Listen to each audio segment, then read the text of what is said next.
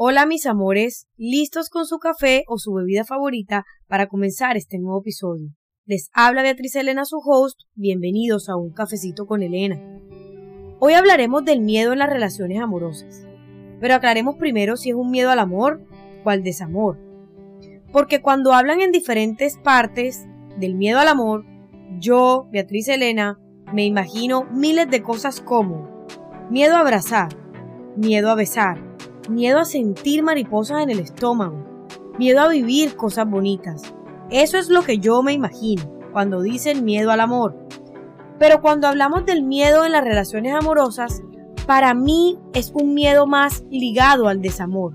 Es ese miedo como parte de volver a creer, de volver a confiar en otra persona y de ese miedo de volver a aventurarse a tener una relación amorosa que puede no funcionar particularmente en mi caso, está en volver a vivir ese desamor, una relación que no funcionó.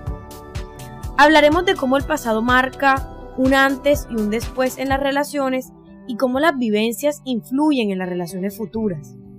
El pasado nos marca de maneras inimaginables. Y no lo digo como algo malo, porque creo que lo que me pasó con mi relación pasada fue lo mejor que me pudo suceder para volver a aprender a vivir mis relaciones actuales con amigos, con familia, con las demás personas o en este caso las amorosas de manera diferente, de manera más consciente y poniéndome de primero siempre.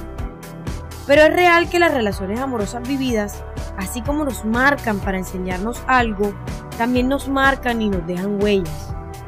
Huellas que al final tienen que ser trabajadas y rellenadas para que se puedan sobrellevar.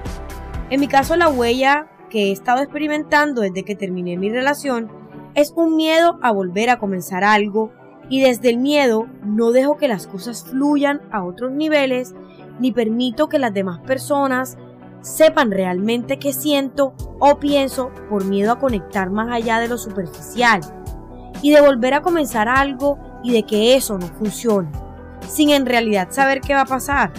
Pero es esa incertidumbre que genera una inestabilidad emocional, pues se podría repetir la situación ya vivida. Desde que finalicé mi relación amorosa, han sido muchos los momentos en los que me he visto involucrada en pensamientos de diferente índole que les voy a contar porque han sido como por etapas o meses.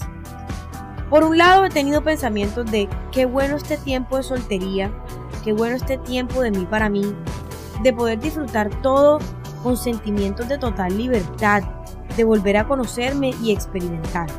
Otros pensamientos de no estoy para que me molesten, que lata, no quiero nada con nadie, otra vez salir, enganchar, encantar, hablar, que jartera. Y finalmente otros pensamientos como ¿y ahora qué pasará? ¿Seré capaz de volver a abrir mi corazón al amor? ¿A otra persona? ¿Cómo será ese proceso? ¿Estaré lista en este momento para algo serio o todavía debo trabajarme para poder dar y recibir todo lo lindo de una nueva relación? ¿O aún me invade el miedo de volver a comenzar? Y todas estas preguntas tienen su razón. Los primeros pensamientos han sido porque realmente he estado disfrutando mi día a día de manera plena, tranquila y en equilibrio conmigo misma. Los segundos pensamientos pueden ser a raíz del miedo o del que en ese momento no había llegado la persona que me hiciera sentir paz y fluidez. Ajá, y ahora se están preguntando por qué estoy hablando en pasado y si ya conocí a alguien. Y bueno, no sé, tal vez les iré contando por este medio, así que quédense muy conectados. Y bueno, para volver al tema, los últimos pensamientos son 100% del miedo, porque ¿qué pasa si otra vez comienzo? Uno se engancha, uno se enamora, decide amar, comienza la construcción de pareja y es ahí donde entra esa huella y aplasta las diferentes posibilidades en el amor. Me detiene, me enreda y me hace dudar de todo. Y es duro porque empieza un debate mental entre ¿será que sí? ¿Será que no? ¿Doy o no doy? ¿Doy menos? ¿Doy más?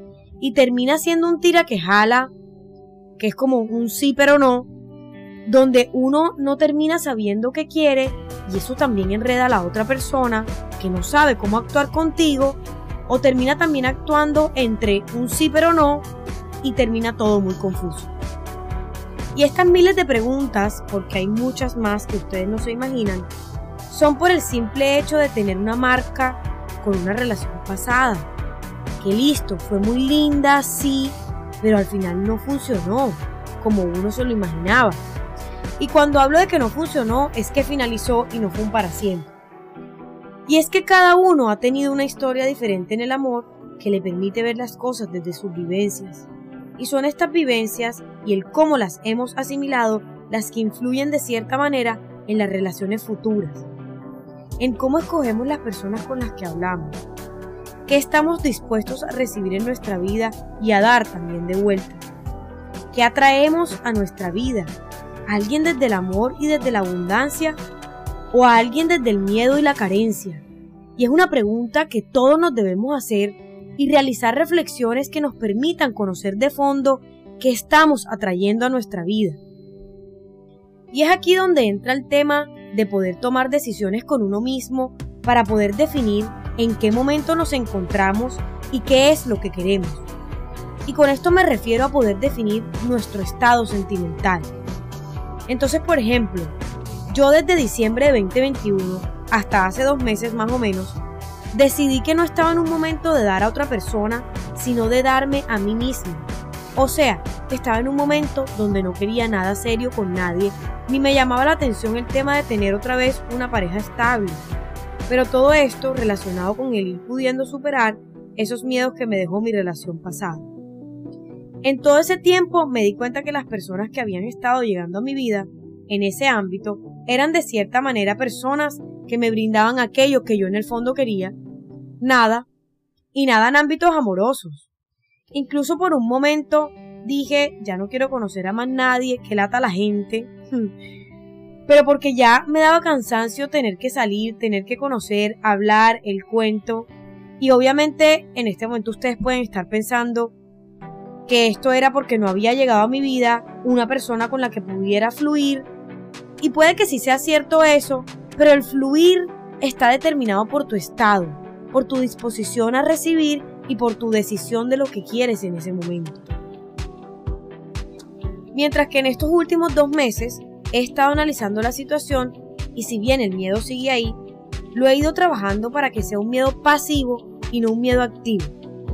Esto quiere decir que mis acciones y mis decisiones frente a las relaciones amorosas que pueda tener en este momento no están basadas en recibir personas desde el miedo, sino desde la afirmación, desde el amor, la abundancia y desde dar mi 100% para vivir al máximo cada cosa que me pasa, sea que funcione o que no. Cada cosa que pasa en nuestras vidas es como tiene que ser y como tiene que pasar, pero tomé la decisión de que cada cosa que me pase no será con dudas, sino que será desde mi apertura y disposición para recibir y abrazar todo lo que llegue tomé la decisión de no quedarme con el qué pasaría si hubiese hecho esto, sino con el vivir cada momento arriesgándome y así saber qué era lo que tenía que pasar. Porque las preguntas del miedo estarán presentes siempre, pero debemos poder contestarnos a nosotros mismos con las respuestas que ya están en nuestra mente. Si funcionó o no, ¿qué pasa? ¿Viviste una aventura bonita? ¿Conociste gente nueva? y viviste momentos felices. ¿Qué es lo peor que puede pasar si algo no funciona? ¿Volver a vivir un desamor? Sí. ¿Y qué? Ya lo viviste y te diste cuenta que eres tan fuerte que lo superaste y si pudiste con eso, ¿qué es lo peor que podría pasar ahora? Claramente nadie quiere volver a sufrir y tener que vivir relaciones que no funcionen o que de alguna de las partes salga herida. Pero si vamos con estos pensamientos de entrada a construir relaciones, pues siempre estarán basados en ese miedo, en esos pilares de la duda y la no confianza el uno por el otro. Lo vivido nos enseñó cómo somos frente a las rupturas. Debemos utilizarlo para cuando veamos que estamos construyendo relaciones sin un camino claro y poder comunicar siempre a la otra persona en qué página estamos. De esta manera generamos ese espacio de sinceridad en la relación que permite que ambas partes puedan caminar con una guía. Aquí obviamente habrá miles de casos en los que las personas no son honestas o no saben qué quieren y comienza un juego donde puede salir herido. Y es aquí cuando uno debe poder decidir si sigue con esa relación o se retira con un mínimo de sufrimiento para evitar que a futuro te pueda afectar mucho más. Para mí debemos poder tomar decisiones en los momentos oportunos. Uno sabe cuándo y dónde estar y cuándo la otra persona está dando lo mismo que tú. Y a veces no queremos verlo, pero en el fondo lo sabemos. Cuando estamos viendo que no estamos en la misma página o no estamos recibiendo lo mismo que damos, es mejor retirarnos y evitar entrar en situaciones donde nos gane el gusto por la otra persona y no nuestro bienestar emocional. Yo siento que en el mundo de ahora el amor se ha vuelto un arma en vez de una herramienta de creación y construcción. Vivimos en una época donde parece que la palabra amor ahora es más difícil de poner sobre la mesa que el pedir perdón.